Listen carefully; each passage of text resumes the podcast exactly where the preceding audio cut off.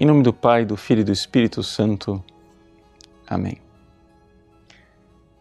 Meus queridos irmãos e irmãs, nós estamos na Semana Santa e a Igreja começa a viver o momento dramático da paixão de Cristo. Por isso, os evangelhos que são lidos nesses dias são todos os evangelhos que nos conduzem à última ceia.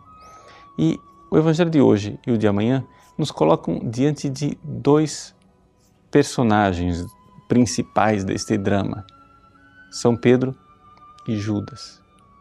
São dois apóstolos.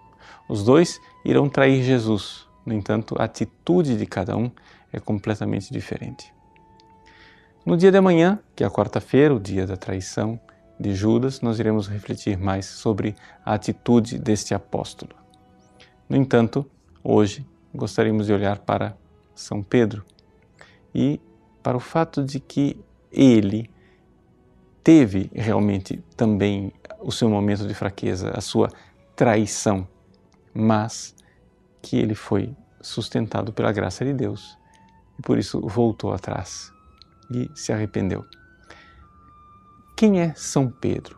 Qual é esta eh, função, essa figura extraordinária deste apóstolo que é o primeiro dos apóstolos, é? aquele que é a pedra sobre a qual Jesus edifica a sua igreja?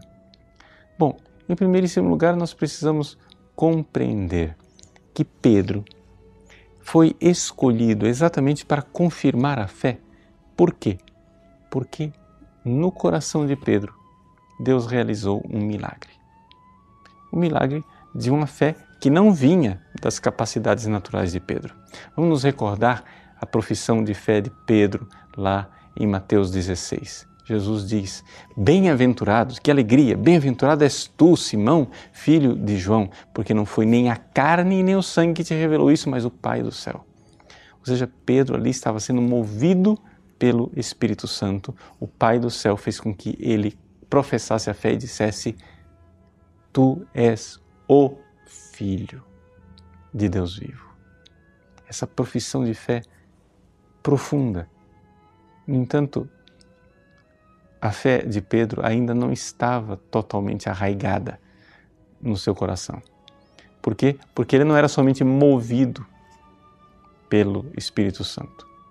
Ele era também movido por seus pensamentos desordenados e passionais, movidos até pela tentação do demônio. Logo em seguida, quando Jesus começa a falar da paixão, Pedro ali repreende Jesus e Jesus é, diz a ele uma das palavras mais duras que Jesus é, jamais pronunciou: Afasta-te de mim, Satanás. Então, aqui nós vemos verdadeiramente como Pedro, num momento, pode ser movido pelo Espírito Santo e, no outro momento, pode ser movido pelas suas paixões carnais, pelos seus pensamentos mundanos ou pelo próprio demônio.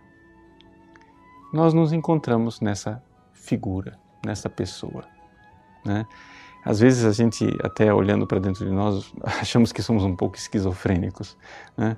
porque enquanto nós rezamos, estamos na igreja, fazendo juras de amor a Jesus, como São Pedro faz aqui na última ceia, nesse evangelho que nós ouvimos na missa de hoje, ao mesmo tempo somos capazes eh, dos maiores eh, atos de covardia e de traição.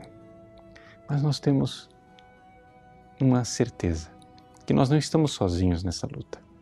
Jesus, segundo o Evangelho de São Lucas, na última ceia, nesta cena, olha para Pedro e diz: Satanás pediu para peneirar-vos, eu, porém, rezei por ti.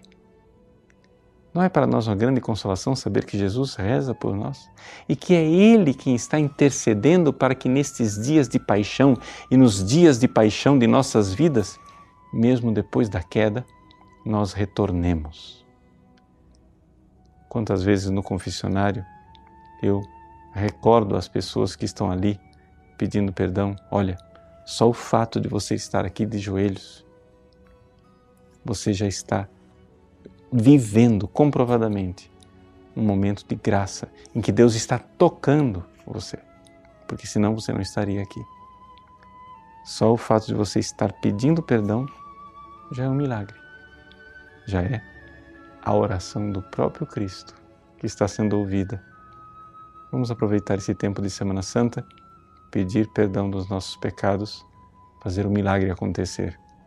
O milagre que é Deus ouvindo as preces do Cristo por nós.